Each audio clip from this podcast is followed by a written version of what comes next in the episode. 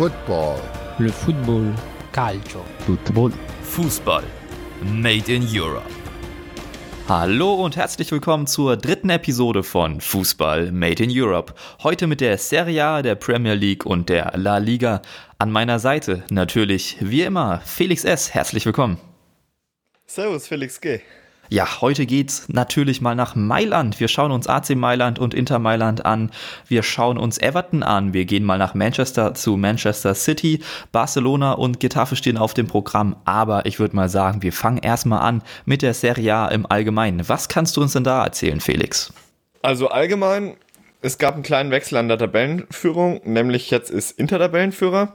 Und Fun Fact, Juve hat gestern, gut, das war zwar die Supercoppa der Italia-Finale in Dubai, zum zweiten Mal innerhalb von drei Wochen gegen Lazio Rom verloren. Lazio hat die letzten acht Spiele in Folge gewonnen.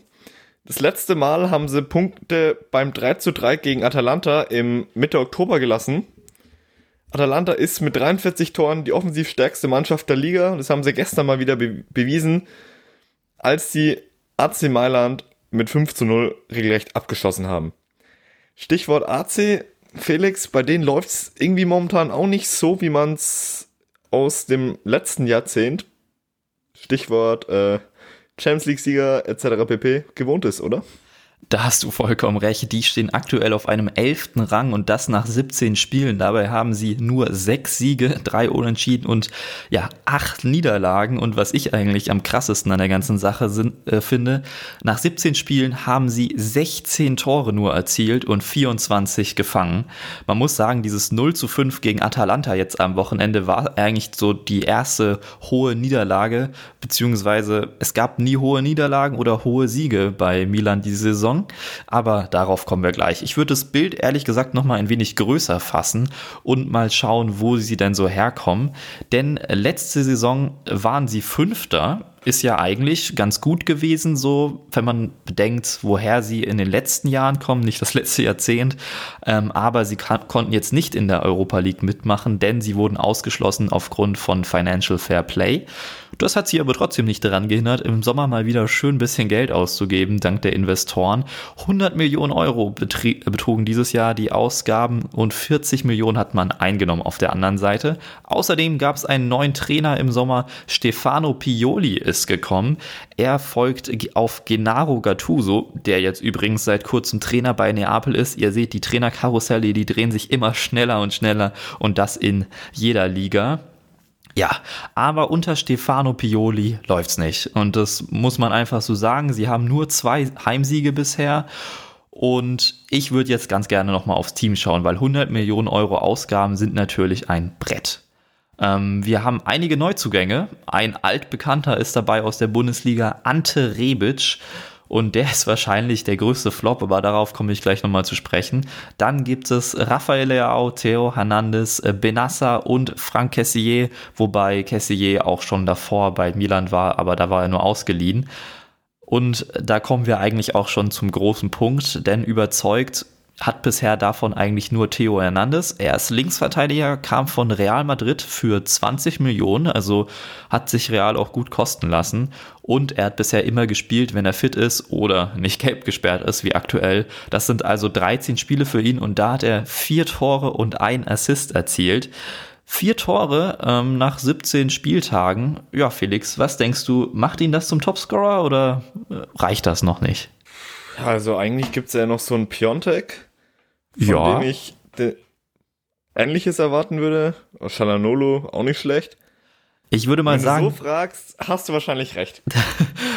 Aber du liegst auch nicht so weit daneben, weil Piontek ähnliches erwarten. Ähnlich ist es sogar gleich. Er hat auch vier Tore, er hat nur den Assist nicht, den Theo Hernandez Ah, okay. hat. Deswegen ist Theo Hernandez da der Topscorer. Aber das ist eigentlich schon erschreckend, wenn ein Linksverteidiger dein Topscorer ist. Er sagt auch schon alles. Und was mir auch gerade auffällt, vier Tore Theo Hernandez, vier Tore Piontek. Stehen wir bei acht Toren und das macht auch schon die Hälfte der Tore aus, die das ganze Team erzielt hat nach 17 Boah. Spieltagen. Und äh, ja, du, du, du lachst und bist irgendwie verwundert und mehr fällt mir zu AC Milan eigentlich momentan auch kaum ein.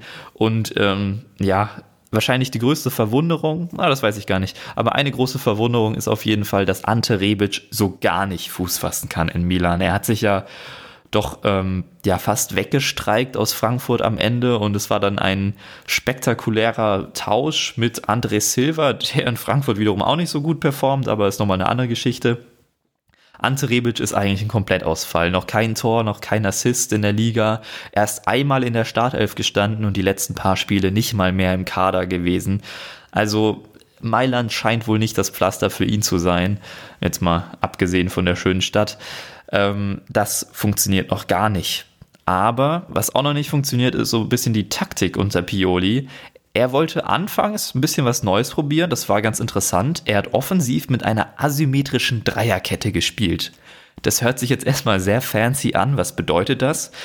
Das bedeutet, man schickt sein Team äh, auf das Spielfeld mit einer ganz normalen Viererkette und davor mit einer was auch immer Formation.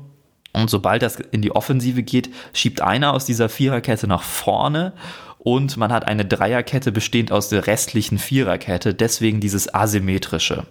Ähm, wer nach vorne geschoben hat, war in diesem Fall Theo Hernandez. Deswegen auch seine guten ja, Tore und Assists. Er ist offensiv einfach relativ gut und defensiv wurde das dann aber wieder eine Viererkette und so hatten wir ein 4-1-4-1.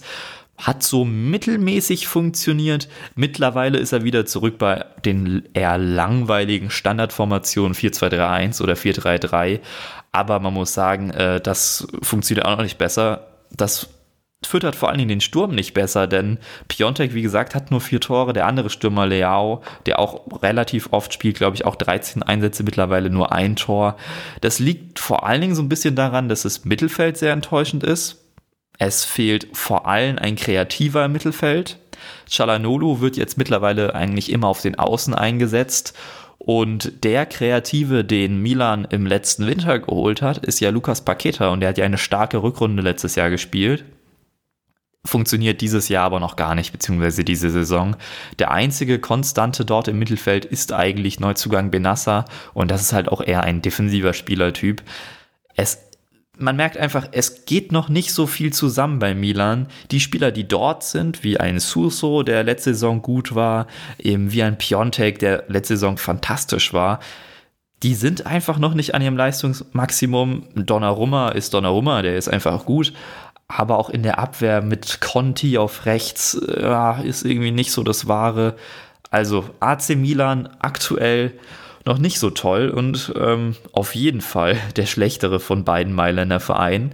Deswegen würde ich sagen, gebe ich doch mal zu dir rüber zu Inter und zum besseren Mailänder Verein, oder? Ja, also dass Inter momentan der bessere Mailänder Verein ist, kann man ohne Probleme so sagen. Die sind, wie bereits anfangs erwähnt, mittlerweile Tabellenerster. Tabellenerster, das hat, hatte Inter lang nicht mehr. Wo kommen die her? 2009, 2010 haben sie ja das Triple gewonnen. Damals noch gegen Bayern im Santiago, Santiago Bernabeo. Und seitdem wurden sie einmal Zweiter, dreimal Vierter, fünfmal Fünfter oder sogar schlechter. Vor der Saison gab es dann eben den Trainerwechsel.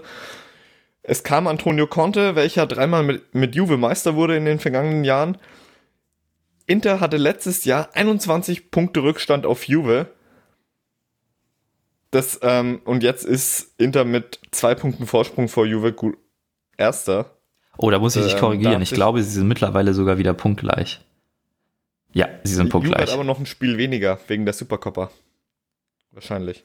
Ähm, nee, Oder? auch das stimmt nicht. Sie sind einfach wieder punktgleich aktuell. Ach so, okay, gut. Punktgleich, beide. Danke. Ähm, ja, genau. Was ist dann vor der Saison passiert, dass sie wieder, ich sag mal, mit Juve Schritt halten können. Sie haben 155 Millionen Euro in die Hand genommen. Unter anderem kamen Romelu Lukaku, Alexis Sanchez, Sensi oder Diego Godin. Icardi, Nainggolan, Perisic wurden abgegeben. Nainggolan blüht gerade bei Cagliari auf. Da hatten wir es ja letztes Mal schon drüber. Inter hat eine der drei besten Offensiven der Liga. Dass Atalanta die beste hat, habe ich ja bereits erwähnt. Und ganz wichtig, die beste Defensive der Liga. Was macht sie defensiv so stark oder was macht sie defensiv aus? Sie spielen defensiv mit einem 5-3-2. Und mit dieser, darf ich da kurz reinwerfen, mit dieser absolut ja. geilen Dreierkette, also wenn man das so nennen kann. Aber ja, also, gut. wenn ich das in FIFA bauen würde, würde ich die da so hinstellen. Das ist Godin, Skriniar und De Vrij ich glaube, schöner kann man sich das nicht wünschen. Und gerade Conte, der ja schon gerne mit Dreier- bzw. Fünferkette spielt, hat er bei Chelsea ja auch gemacht. Ich glaube, dem geht da eh das Herz auf. Und das wäre meiner Meinung nach wahrscheinlich auch ein Punkt, warum das so gut funktioniert, oder? Auf jeden Fall. Also einerseits Conte, welcher schon, wie du sagst hast, auf defensiven großen Fokus legt, dann halt einfach diese drei unfassbar geilen Abwehrspieler in der Kombi. Ja, da ist Match made in heaven, um es mal so zu sagen. Davor hat man dann natürlich den Marcelo Brozovic, welcher einerseits abräumt, auf der anderen Seite den Aufbau macht. Den Aufbau für die Offensive. Ja gut, da gibt es ehrlich gesagt zwei Schlüsselspieler. Einerseits Romelu Lukaku, der vor der Saison gekommen ist, und Lautaro Martinez. Was macht die beiden so stark, ist im Endeffekt die Aufgabenteilung. Was man ja schon bei Content gesehen hat, er setzt recht gerne auf einen Doppelsturm, sei es bei Chelsea gewesen mit Costa oder Hazard. Hazard war ja nominell links außen, ist aber immer wieder ins Zentrum abgedriftet. Oder eben dann bei Juve mit Morata und Tevez. Und die ähm, Doppelspitze, die agiert gar nicht mal so viel miteinander. Also Lukaku hat zwei Assists, Lautaro Martinez hat keinen, aber die betreiben so ein bisschen Aufgabenteilung. Zum Beispiel Martinez ist wahnsinnig aufs Pressing fokussiert. Martinez ist aufs Pressing fokussiert. Er ist ein ähnlich starker Pressingspieler wie Firmino. Beide haben circa 20 Pressing-Situationen pro Spiel und drei Balleroberungen pro Spiel. Also da kann man mal sagen, dass Martinez ähnlich stark ist wie Firmino, der ja, ich sag mal, für sein starkes Pressingspiel bekannt ist. Und Lukaku macht die Bälle fest. Ja, mit dem Körper muss Inter er das auch. Aber das macht er auch ja, wirklich genau. stark. Ja, Inter macht, ähm, spielt teilweise viel über lange Bälle, die dann eben Lukaku ähm, festmacht. Was interessant ist, wenn man sich anguckt, beide, so, sowie Martinez als auch Lukaku halten sich viel mehr im Gegner, gegnerischen 16er auf. Also letztes Jahr hatte ähm, Martinez im Durchschnitt 7 Ballkontakte im 16er, jetzt sind es ähm, 16. Bei Lukaku sind es mittlerweile 14. Also man sieht, die machen viel mehr in der gegnerischen Box und dementsprechend entstehen dann halt auch bei Lukaku die 12 Tore und bei Martinez die 8. Und das finde ich eben so geil bei Conte. Der spielt mit einer Dreier- bzw. Fünferkette. Und das heißt ja auch, du hast Außenverteidiger bzw. Außenspieler, die viel nach vorne schieben. Jetzt musst du ja aber irgendwie, weil du starke Außen hast, musst du ja irgendwie in die Mitte kommen, weil da werden die Tore erzielt. Und da ist Nummer ein Mittel Nummer eins sind Flanken. Das haben wir damals bei Chelsea gesehen. Da hat Marcos Alonso einer seiner stärksten Saisons gespielt. Victor Moses auf der anderen Seite wahrscheinlich auch. Und jetzt hast ja. du hier eben auch wieder die Sache, dass du gute Außen hast, aber Flanken funktionieren eben nur, wenn du eine gute Strafraumbesetzung hast. Und das beweisen ja diese Statistiken. Und das finde ich eben, das mag ich so an Antonio Conte. Er hat seinen Plan, er führt ihn aus. Er schafft es aber auch, dass die Spieler, und das ja relativ schnell, also das ist die erste Saison von, von Conte, dass sie relativ schnell das System umsetzen. Und das beeindruckt mich sehr, muss ich sagen. Ja, verstehe ich voll. Also einerseits mich wundert's, dass Conte so einschlägt. Auf der anderen Seite, du hast die Flügel oder den Flügelfokus angesprochen bei Chelsea. Bei Inter sind die Spieler, die man hier nennen kann, Antonio Candreva und Quattro Asamoah. Candreva überlädt von rechts oder überlädt oft die rechte Seite. Ein Stürmer rückt raus und dann rückt die andere, ich nenne es mal Entdeckung der Saison, Marco Sensi rein. Heißt ja nicht Stefano Sensi, glaube ich. Wie bitte? Stefano Sensi, glaube ich, aber nicht so Ach, wichtig. Stefano, und ähm, genau, das ist Inters Offensive bisschen runtergebrochen. Also Lukaku ist der zweitbeste Torschütze der äh, Liga zusammen mit Joao Pedro von Cagliari, um es nochmal dahin zu kommen. Wer der Beste ist, sehr gut, das ist äh, Ciro Immobile. Wie immer. Ja, wie immer, du sagst es. Nochmal ähm, Stichwort Conte der hat am ersten Spieltag eine recht ähm, schöne Anekdote geliefert. Und zwar Conte hat auf der PK nach dem Final gegen Lecce stolz seine ähm, Smartwatch gezeigt und gesagt, jo, er ist allein an der Seitenlinie acht Kilometer gelaufen. Kon äh, man kann, also im Endeffekt ist es so, dass Conte ein Feuer gezündet hat während der Saisonvorbereitung und auch während der ganzen Saison und sich das auf die Spieler überträgt und im Endeffekt das intensive Spiel vom Trainer vorgelebt wird. Und das zeigt die Smartwatch. ja, äh, dann würde ich mir einfach mal hier eine Überleitung schnappen. Und zwar ein Trainer, der wahrscheinlich keine Smartwatch trägt und der höchstwahrscheinlich auch in seinem Alter nicht mehr auf diese acht Kilometer kommt, ist Carlo Ancelotti, ja auch jemand äh, aus der Serie A gewesen. Denn jetzt ist er bei Everton. Und so kommen wir zur Premier League. Erstmal allgemein zur Premier League. Ich glaube, da kann man sagen, ja, Teams sind Teams. Arsenal ist Arsenal. Sie spielen 0 zu 0 bei Everton, stehen auf dem 11. Rang, haben jetzt einen neuen Trainer, nämlich Mikel Arteta, der Ex-Co-Trainer von Pep Guardiola. Da geht es nachher auch nochmal so ein bisschen drum, wenn ich über Manchester City rede. Und dann haben wir Chelsea, die jetzt gewonnen haben gegen Tottenham. Lampard besiegt seinen Lehrer Mourinho. Tottenham steht jetzt auf dem siebten Rang nur noch ja, Chelsea auf Rang 4 und was ich immer noch sehr, sehr cool finde, Sheffield hält sich da oben und steht immer noch auf Rang 5. Man United verliert gegen den Tabellenletzten Watford und platziert sich auf Rang 8 und ganz oben hat sich nichts geändert. Liverpool, Leicester, Man City heißt die Reihenfolge und Liverpool mit 10 Punkten Vorsprung und einem Spiel weniger. Also es ist wirklich beeindruckend, wie der Vorsprung da mittlerweile aussieht. Ja, und in Liverpool ist ein Team sehr, sehr erfolgreich und das andere eben nicht. Und zwar Everton.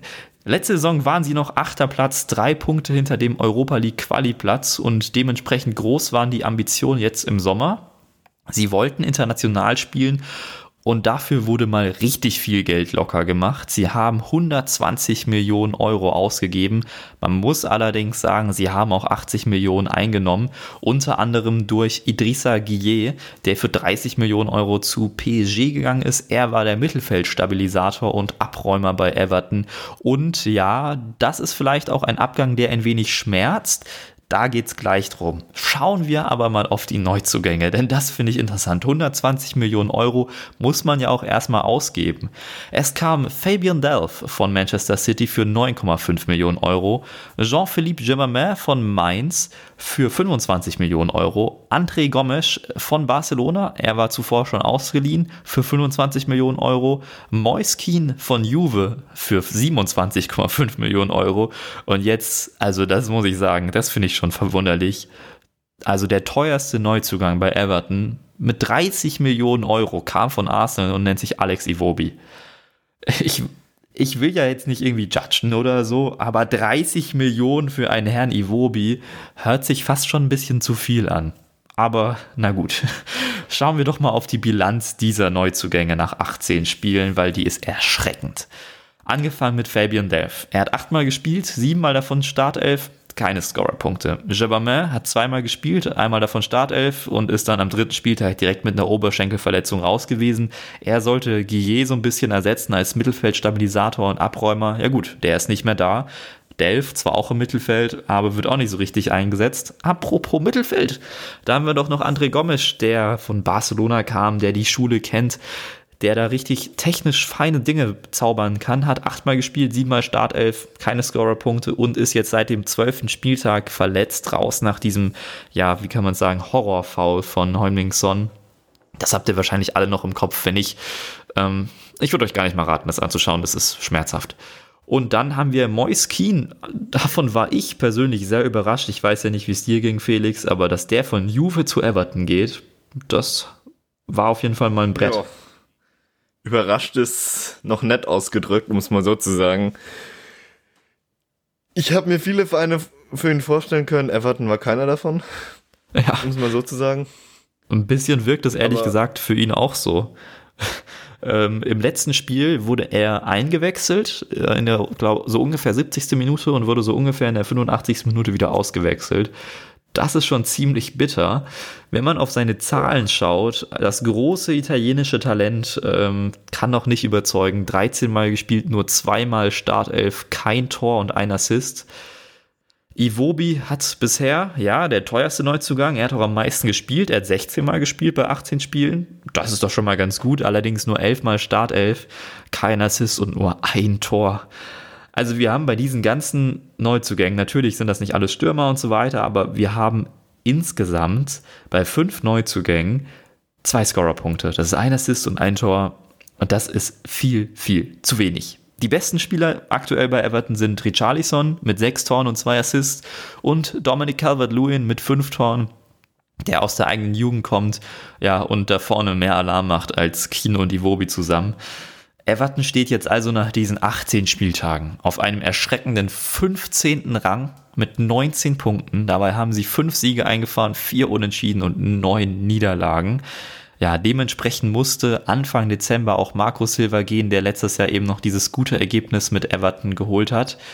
Und ja, nachdem jetzt interimsweise jemand übernommen hatte, ist jetzt Carlo Ancelotti Trainer bei Everton und hat gleich mal einen Vertrag bis 2024 erhalten. Ich habe ja vorhin schon angedeutet, dass es vielleicht nicht das geilste Management ist, wenn man 30 Millionen Euro für Iwobi ausgibt, aber ich weiß ja nicht, was hältst du davon, Carlo Ancelotti direkt einen Vertrag bis 2024 zu geben? Ich finde es ehrlich gesagt ein bisschen zu lang. Ja, ich auch. Also vor allem in der Premier League, bei einem Verein mit Ansprüchen wie Everton, ähm, ich weiß nicht. Also zwei Jahre hätten es meiner Meinung nach erstmal auch gemacht und dann zu schauen, ja, okay, wie schaut's aus? Wird er verlängert oder nicht? Aber wir wissen es nicht. Hm. Vielleicht hat Carlo Ancelotti auch einfach den besten Berater der Welt, weil gefühlt hat er bei seinen letzten Vereinen, sei es Bayern, Neapel oder jetzt eben auch Everton, immer relativ lange Verträge bekommen. Und ich würde mal sagen, der wird auch bestimmt ganz nett ausgezahlt, wenn er da gekündigt wird. Also vielleicht ist das auch seine neue Taktik, wer weiß. Ja, stimmt. Das erste Spiel unter ihm war ein 0 zu 0 gegen Arsenal. Ja, gar nicht mal so schlecht. Man muss aber sagen, wahrscheinlich war das nicht so wirklich seine Leistung. Denn unter dem Interimstrainer davor gab es ein 1 zu 1 bei Manu und sogar einen 3 zu 1 Heimsieg gegen Chelsea. Das sah schon gar nicht so schlecht aus. Aber man muss sagen, Everton ist einfach äh, die Inkonstanz verkörpert als Verein.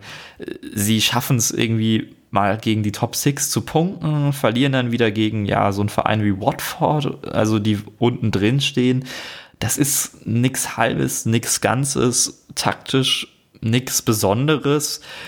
Es ist einfach, der Verein hinkt seinen Ansprüchen hinterher und irgendwie merkt man das in jedem Spiel und es macht sich auch bemerkbar auf dem Spielfeld, weil die Spieler das irgendwie selber wissen. Und ich bin mal sehr gespannt, ob Carlo Ancelotti da jetzt das Ruder rumreißen kann, weil gefühlt passt so ein Name nicht zu Everton. Ich will da Everton jetzt nicht zu nahe treten, aber Carla Ancelotti passt halt zu Mailand, Madrid, Neapel, München. Everton irgendwie meiner Meinung nach nicht so ganz. Also das wird eine schwere Aufgabe. Allerdings sind die nächsten Gegner, die ersten beiden, erstmal auch machbar mit Burnley und Newcastle. Da müssen dann allerdings auch Siege her, denn danach geht es gegen Man City und dann im FA Cup prestigeträchtig gegen Liverpool. Also mal sehen, ob er das Ruder so schnell rumreißen kann. Ich bin sehr gespannt, was er da macht. Und meine Prophezeiung, er wird seinen Vertrag bis 2024 nicht erfüllen. Wie siehst du das? Ja, da, da gehe ich mit. Also ich wäre schwer überrascht, wenn er es macht. Also wenn, wenn er 2024 noch Everton-Coach ist. Muss ich so sagen. Ich kann es mir schwer vorstellen. Ich lasse mich gerne überraschen. Ja, that's Gut. it. Stichwort City, weil die ja dann auch in drei Spielen gegeneinander spielen, also Everton gegen City. Wie schaut's denn da momentan bei denen ein bisschen aus, Felix? Die, die sind ja ein bisschen schlechter als letzte Saison. Mit dem ja. Rückstand auf Liverpool. Jetzt sind es schon zehn Punkte. Es sind sogar elf Punkte. Oh, elf. Okay. Die zehn Punkte sind nämlich auf Leicester, die Liverpool Vorsprung hat. Das ist jetzt beeindruckend. Aktuell ist Man City nur in Anführungszeichen Dritter. Sie haben jetzt aber das Topspiel gegen Leicester mit 3 zu 1 sehr dominant gewonnen. Also das war erstmal wieder ein Ausrufezeichen. Davor gab es ein 3 zu 0 bei Arsenal. Also jetzt wieder stärkere Auftritte. Aber du sprichst es schon an. Sie sind diese Saison nicht so stark. Denn sagen wir mal, Liverpool gewinnt sein Spiel, dann haben sie 13 Punkte Vorsprung auf Leicester und 14 Punkte auf Man City. Das liegt halt daran, dass Man City aktuell schon vier Saisonniederlagen hat und das nach 18 Spielen. Das ist man, ist man in Manchester unter Guardiola ehrlich gesagt so nicht mehr gewohnt, denn ja, was heißt denn, aber es gibt aktuell auch aufgrund dessen schon erste Zweifel an Guardiola. Es gibt auch schon Gerüchte, dass er nach dieser Saison aufhört die er auch selber etwas befeuert hat. Also er wird immer wieder gehandelt jetzt mit, mit München oder Barcelona ab neuer Saison, die ja beide noch so ein bisschen auf Trainersuche sind. Jetzt ist auch sein Co-Trainer weg mit Mikel Arteta, der jetzt Arsenal-Coach geworden ist. Er war 201 Spiele Co-Trainer unter Pep. Also das war auch schon eine lange Zusammenarbeit und wahrscheinlich war das auch ein wichtiger Baustein für Pep. Ja, und ich schaue jetzt, würde gerne mal noch mal so ein bisschen darauf schauen, als es nicht gelaufen ist, woran das gelegen haben könnte. Am gravierendsten ist es wahrscheinlich aufgefallen, als sie zu Hause 2 zu 1 gegen den großen Rivalen Manchester United verloren haben. Da war so ein bisschen dieses Manchester City, wie man es in den schlechten Phasen kennt. Also viel Ballbesitz, wenig Ertrag. Und das haben auch mittlerweile die Spieler erkannt. Kyle Walker zum Beispiel hat zuletzt konstatiert, dass die Gegner das System entschlüsselt hätten und das so ein bisschen frustrierend für die Spieler auch teilweise ist er hat auch das Umschaltspiel angesprochen und das ist wahrscheinlich das Entscheidende, denn dort fallen viele Gegentore. Jetzt auch wieder gegen Leicester, schaut euch gerne die Highlights an. Das 1 zu 0 von Leicester ist ein wunderbarer Umschaltmoment von Leicester und Man City wird einfach eiskalt ausgekontert. Und das ist ihnen in letzter Zeit öfter passiert, vor allen Dingen haben sie relativ viele Gegentore bekommen. In den letzten 13 Pflichtspielen, und da zähle ich jetzt auch mal die Champions League mit rein oder ein Pokalspiel gegen Oxford, haben sie nur in einem Spiel davon kein Gegentor bekommen. Und das war gegen Arsenal. Also Hut ab Arsenal, dass ihr das geschafft hat. Aber auch krass, dass sie in zwölf Spielen davon Gegentore bekommen haben. Natürlich war es gegen Oxford nur eine C11, aber trotzdem, auch da gab es wieder ein Gegentor. Da sollte man ja vielleicht mal auf die Defensive schauen. Warum gibt es denn dauernd Gegentore? Ja, liegt vielleicht daran, dass äh, die Innenverteidigung aktuell sehr oft umgestellt wird. Die einzige Konstante ist da eigentlich Fernandinho. Und wenn man das so hört, Fernandinho in der Innenverteidigung ist die einzige Konstante, hört sich das nicht umsonst erstmal komisch an, denn eigentlich ist er ja, ja, vor allen Dingen in den letzten Saisons bei Guardiola der Sechser gewesen und auch einer der stärksten Sechser der Premier League, war ja wirklich beeindruckend, was er da abgerissen hat. Und jetzt spielt er immer in der Innenverteidigung. Daneben ist es dann unterschiedlich, entweder John Stones oder Nicola Otamendi. Und da fehlt einer. Ja, Emeric Laporte, einer der teuersten Innenverteidiger der Welt, er fehlt verletzungsbedingt. Er hat sich im vierten Saisonspiel am Knie verletzt und das merkt man auch, denn Fernandinho macht seinen Job gut, aber dadurch, dass Stones und Otamendi immer wechseln, das sind ja auch unterschiedliche Spielertypen. Es kommt nicht so richtig eine Konstanz rein und das spricht eigentlich schon für alles in der Abwehr. Rechts spielt meistens Kyle Walker, aber sie haben da ja noch mal viel Geld ausgegeben im Sommer für Jao Cancelo und der durfte bisher oft, noch nicht so oft ran. Sechs Einsätze hat er bisher, nur vier davon in der Champions League. Jetzt gibt es sogar erste Wechselgerüchte zu Bayern zum Beispiel. Auf der linken Seite ist Benjamin Mendy fit und spielt auch nicht immer. Jetzt spielt plötzlich Angelino, den sie auch geholt haben, aber der eigentlich eher Backup sein sollte und doch relativ sp viele Spiele bestreitet. Also man muss sich die Frage stellen, ob das nicht vielleicht ein bisschen zu viel Rotation ist, denn sie haben jetzt nach 18 Premier League Spielen schon 20 Gegentore bekommen und sind damit in Anführungszeichen wieder die nur viertbeste Abwehr der Liga, zusammen mit Crystal Palace übrigens. Also das finde ich auch ganz nett. Oh, ja. Aber sie waren zuletzt wieder besser und das vor allen Dingen dank der Offensive. Und jetzt mal die kleine Frage an dich, Felix. Wer glaubst du, war denn der, der große Garant in der Offensive? War es ein Sergio Aguero, ein, ein Sterling oder wer könnte das gewesen sein? Hm, Sterling oder De Bruyne, würde ich mal sagen ja, es ist der Mann mit den roten Backen, es ist Kevin De Bruyne. Der ist zuletzt wieder in absoluter Topform. Er hat in dieser Saison bisher sechs Tore und elf Vorlagen. Vorlagenmäßig natürlich der absolute Bestwert der Liga. Dahinter kommt dann ein Holmlingsson mit acht und Sadio Mané mit sieben. Das ist schon echt richtig stark. Aguero hatte ich kurz erwähnt, der hatte einen sehr starken Saisonstart, äh, hat auch schon neun Tore erzielt, aber er war zuletzt ja oft schwächer, hat auch in großen Spielen nicht so sehr überzeugt, ähm, hat mal gegen Liverpool kein Tor erzielt zum Beispiel und bleibt deswegen auch öfter außen vor, aber wie ja auch schon bekannt ist, ist er eh nicht so der Liebling von Guardiola und der konnte dafür jetzt Gabriel Ressus einsetzen und endlich zahlt der ist Guardiola auch mal zurück, denn in seinen letzten sechs Pflichtspielen hat er sechs Tore und zwei Assists erzielt. Das ist schon echt stark. Also auch hier zähle ich wieder die Premier League, äh, die Champions League mit dazu. Und auf Außen haben wir einen starken Sterling, der lässt einfach nicht nach, was seine Form angeht, aber ein sehr, sehr starker Spieler der letzten Saison, Bernardo Silva, zeigt die Saison auch noch nicht so ganz, was in ihm steckt. Dafür kommt ein anderer, Riyad Mahrez, kann man ja alles machen, wenn der Kader so groß und breit ist.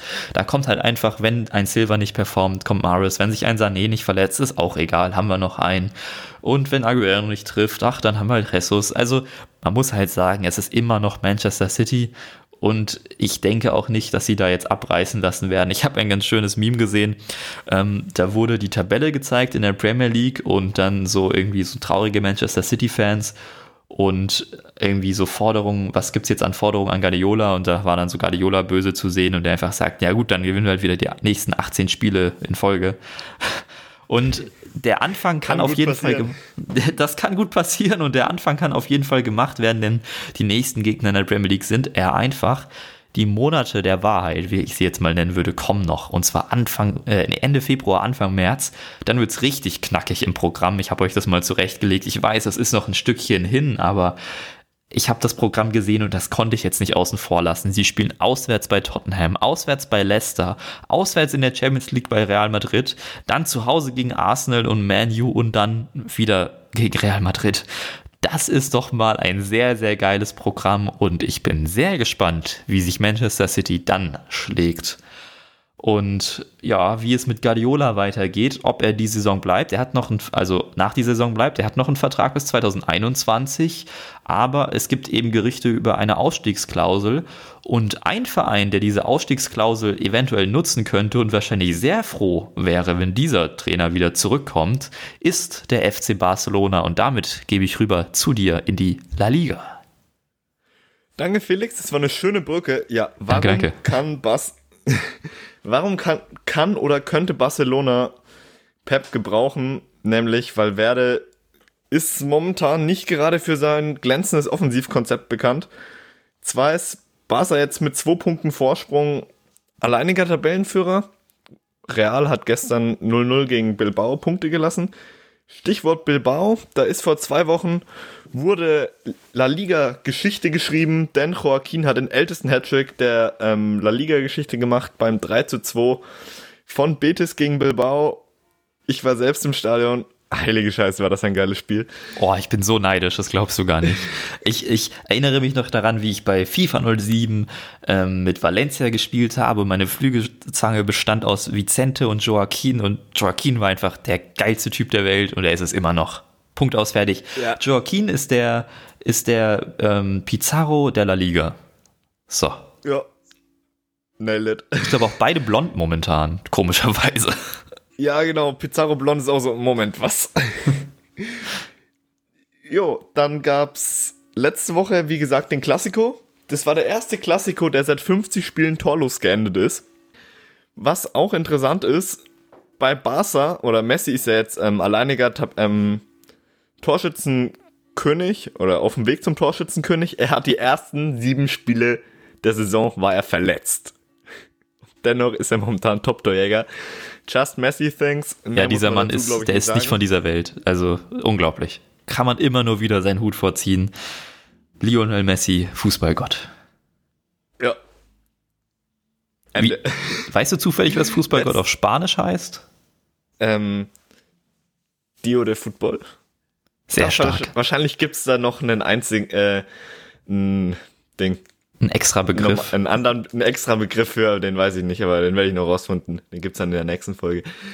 Sehr gut. Ähm, weil wir beim letzten Mal ein bisschen mehr über Real Sociedad San Sebastian geredet haben. Die machen einfach da weiter, wo sie aufgehört haben. Die haben 2 zu 2 gegen Barcelona gespielt, vor, direkt vor Klassiko. Und jetzt haben sie am Wochenende super furios 4 zu 3 gegen Osasuna gewonnen. Wer war wieder der absolut, absolute Schlüsselspieler? Martin Oedegaard, Tor und Vorlage. Der Typ ist dermaßen on fire momentan. Dementsprechend ist Real Sociedad momentan Fünfter. Sechster ist Retafe. Ja, Retafe, die haben es anscheinend geschafft, sich da oben zu etablieren. Die waren ja zwischen 2004 und 2016 waren sie in der ähm, ersten Liga, dann sind sie abgestiegen. 2017 der direkte Wiederaufstieg. Letztes Jahr wurden sie mega, für wahrscheinlich jeden überraschend Fünfte. Das war die beste Platzierung der Vereinsgeschichte. Ja, dann sind sie auch in der Euroleague gelandet. Sie wurden Zweiter in ihrer Gruppe hinter Basel. Und jetzt geht's gegen Ajax. Das wird auch sehr spannend werden. Vor allem Ajax sind ja aus der Champions League abgestiegen.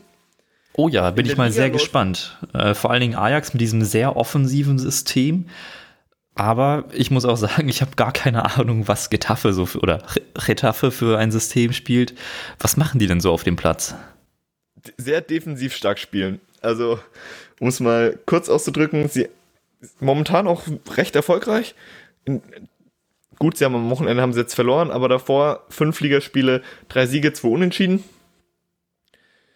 Wie bereits erwähnt, sehr defensiv stark, aber auch sehr foullastig. Sie haben im Schnitt 19 Fouls der Liga, Deportivo Alaves, auf Rang 2 in der Statistik hat 16,8.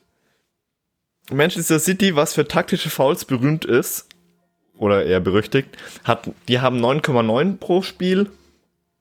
Der Highscore in der vermeintlich ähm, körperbetonten Premier League ist Everton mit 12,1. Also Das ist echt krass. es ist auch interessant. Kann man vielleicht auch drüber reden, was gepfiffen wird und was nicht. Aber jetzt ähm, auf Retafe und die Taktik zu kommen. Wie spielen sie? In einem klassischen 4-4-2. Der absolute Fokus in der Defensive liegt ähm, darauf, Überzahlsituationen zu erzeugen. Sei es in der Offensive oder eben in der Defensive. Sie sind die, ähm, die Mannschaft, die die wenigsten Schüsse der ganzen Liga zulässt. Das ist auch eine Leistung. Sie lassen 7,2 gegnerische Schüsse pro Schnitt im Schnitt zu.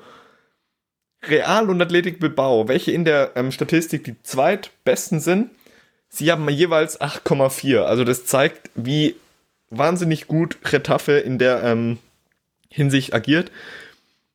Zentraler Faktor neben der Überzahlsituation ist außerdem ähm, ein regelmäßiges Positionswechsel, es sind regelmäßige Positionswechsel, sie bewegen sich sehr viel. Und ähm, durch die Positionswechsel zwingt Retafe den Gegner auf die Außen. Dementsprechend ähm, wird die Mitte dicht gemacht, Flanken werden abgefangen, Stichwort Flanken, sehr viel ähm, macht Retafe in der Offensive selbst über Flanken. Also, vorne drin hat man Jorge Molina und Rodriguez, zwei sehr kopfballstarke Sp- Spieler, die wenn es denn mal viel über Konter geht, was einer der Mittel von Retafe ist, ähm, dann geht's über die, die Flügel und die Flanke wird reingeschlagen. Die gegnerischen Zwischenräume werden besetzt, die Passwege des Gegners werden zugestellt. Wenn dann der Ball erobert wird, geht's recht zügig, wie, wie erwähnt, auf die Außen. Dementsprechend gibt's keinen großen Fokus auf Spielaufbau. Die Offensive ist auch ähm, schon sehr ins Pressing eingebunden, sei es Jason auf rechts und Kukureya auf links. Kukureya kommt ja aus ähm, der Barca-Jugend. Und es ist einfach nur ein Fokus auf schnelles Spiel, nicht darum, irgendwie ein Spiel aufzubauen. Retafe hat auch einen sehr geringen Ball, ähm, Ballbesitz und sie haben 11,8 durchschnittliche Dribblings pro Spiel, das sind die drittwenigsten der Liga. Also da sieht man ja, okay, man achtet jetzt nicht viel drauf, irgendwie schön und sich den Gegner zurechtzulegen, etc. pp. Nee, vor und recht zügig, recht schnell, direkt was zu reißen. Man legt auch einen großen Fokus auf Standards. Sie sind in der Hinsicht die zweitbesten nach Barca. Und, Nicht ähm, schlecht. Also ich muss sagen, ja. das hört sich ehrlich gesagt nach so einem Team an, das einfach dieses klassische 4-4-2 perfektioniert hat. Also die, weil alles, was du beschrieben hast, gerade taktisch, ist ja genau das, was du in einem 4-4-2, wenn du es eher defensiv angelegt spielst, haben möchtest. Also ich stehe kompakt, ich äh, spiele auf Konter, ich muss da jetzt nicht irgendwie schön spielen, ich habe starke Außen, ich komme über Flanken, ich äh, zwinge den Gegner irgendwie dazu auf Außen zu gehen und meine Mitte dicht zu machen, sodass sie nicht zu Torchancen kommen. Also das klingt ehrlich gesagt danach, als hätten sie dieses System perfektioniert. Ich bin mal sehr gespannt, wie das funktioniert gegen ein Team wie Ajax, die ja doch sehr offensiv sind, ob das dann so ein 20, 80 Prozent Ballbesitzspiel wird. Ähm, mal, Ja. Also, wie gesagt, ich bin gespannt. Lass mich überraschen. Aber apropos Ballbesitz, da würde ich doch gerne jetzt mal überleiten zu dem Team, das du gerade schon erwähnt hast bei den Standardtoren. Das überrascht mich jetzt ehrlich gesagt, dass Barca die meisten Standardtore der Liga hat. Ja, mich ehrlich gesagt auch. Einerseits, man hat Lionel Messi, welcher einfach gefühlt jeden zweiten Freistoß reinmacht. Ja, wahrscheinlich liegt es mal, mal wieder an Messi. Sonst was ähm, man noch zu Barca sagen kann, die Straucheleien zum Saisonbeginn kann man auf der einen Seite durch Verletzungen erklären. Ja, Messi war verletzt, Umtiti in der Abwehr war verletzt. Dann ähm, Jordi Alba war verletzt, beziehungsweise die Viererkette spielt nicht, hat bislang noch nicht recht regelmäßig zusammengespielt. Da fehlt die Konstanz. Jetzt scheint es wahrscheinlich zu laufen. Ja, genau, das ist Barca. Ja, vor allen Dingen, also jetzt auch in der Champions League mit einer ja, B11 gegen Inter gewonnen, die ja dadurch aus der Champions League ausgeschieden sind, was doch recht überraschend war. Ähm, Leute wie Ansu Fati werden, finde ich, immer besser eingebunden. Irgendwie tut mir Usman Dembele mittlerweile sehr leid, wie oft der sich verletzt. Ähm, aber auch Suarez, oh, ich weiß gar nicht, in einem der letzten beiden Spiele war es auf jeden Fall, wo er dieses unglaubliche Hackentor gemacht hat. Also einfach mal auf YouTube Suarez Hackentor oder sowas suchen, dann werdet ihr das finden. Schaut es euch bitte an, das ist eine Augenweide. Also ja. ich kann es nicht anders beschreiben. Das ist, ich, also als ich das gesehen habe, ich saß, glaube ich, zwei Minuten mit offenem Mund vom Display, weil ich nicht gerafft hat, was er gerade gemacht hat. Also es ist, es ist genial. Hackentor Next Level. Punkt Ende. Ja, und halt Messi. Also Messi ja, hat jetzt Messi. auch schon wieder im Kalenderjahr 2019 seine 50 Saisontore gemacht und ich glaube, es ist die neunte Saison hintereinander oder das neunte Jahr hintereinander, in dem er das geschafft hat und das ist Wahnsinn.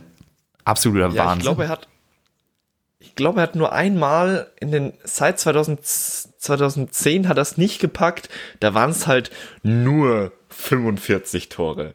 Oh, okay. Also, ja, dann. der Typ ist einfach nur von einer anderen Welt. Das ist der Hammer.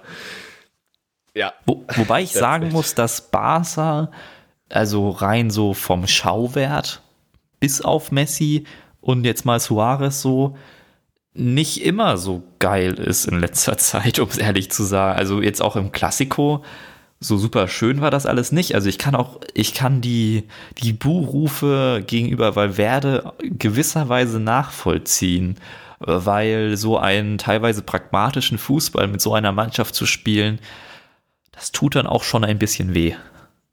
Vor allem, wenn man sich die Offensive anschaut. Man hat eben Messi, Suarez, Griezmann, Dembele, gut, der ist jetzt verletzt ja, eigentlich könnte da oder sollte mehr bei rumspringen. Bleibt abzuwarten. Wirklich. Und abzuwarten auch im Sinne von, wer wird denn neuer Trainer Ende der Saison? Weil ich glaube nicht, dass, wenn wir nächstes Jahr zum selben Zeitpunkt wieder reden, dass Valverde noch Barca-Trainer ist. Da wird es oh, dann ja. wahrscheinlich ein Ten Hag oder ein Guardiola sein oder irgendjemand anderes. Aber ich lege meine Hand ins Feuer, nicht Valverde. Ach, ich liebe das, diese ganzen Trainergerüchte, Spekulationen. Aber muss ja auch sagen, wir hätten gefühlt jede Folge, könnten wir einfach nochmal so ein Segment machen wie letztes Mal, wo wir einfach nur über Trainer reden. Es, es wird nicht weniger. Und das ist nee. sehr interessant. Es wird vielleicht auch mehr werden, wenn man in die Bundesliga schaut mit Favre, aber das kann man mal anders besprechen. Das können wir wirklich wann anders besprechen und das sehr gerne. Ja, das war jetzt vielleicht eine etwas kürzere Folge im Gegensatz zu den anderen. Das liegt ein wenig daran, dass wir die ja auch verschieben mussten. Sie kam ein wenig später. Sorry dafür. Ähm, das liegt an meiner Mandelentzündung, die ich jetzt so ein wenig überstanden habe. Ich hoffe, man hat es nicht allzu sehr gehört. Und ja, ich möchte mich wieder sehr bei dir bedanken, Felix. Äh, das hat großen Spaß gemacht, mal wieder reinzuhören, was denn Retafe so macht oder was Fußballgott auf Spanisch heißt. Immer wieder schön. Vielen Dank dafür. Felix, das war mir eine Freude. Ja, und auch danke an euch Zuhörer. Der Dank muss vor allen Dingen an euch gehen, jetzt in der Weihnachtszeit. Ähm, apropos, frohe Weihnachten an euch. Wir würden uns auch über ein kleines Geschenk von euch freuen und zwar wäre das eine iTunes-Bewertung. Damit könntet ihr uns sehr weiterhelfen, denn dadurch wird man einfach viel sichtbarer ähm, und das könnt ihr machen ganz normal über eure Apple Podcast App oder über den iTunes Store.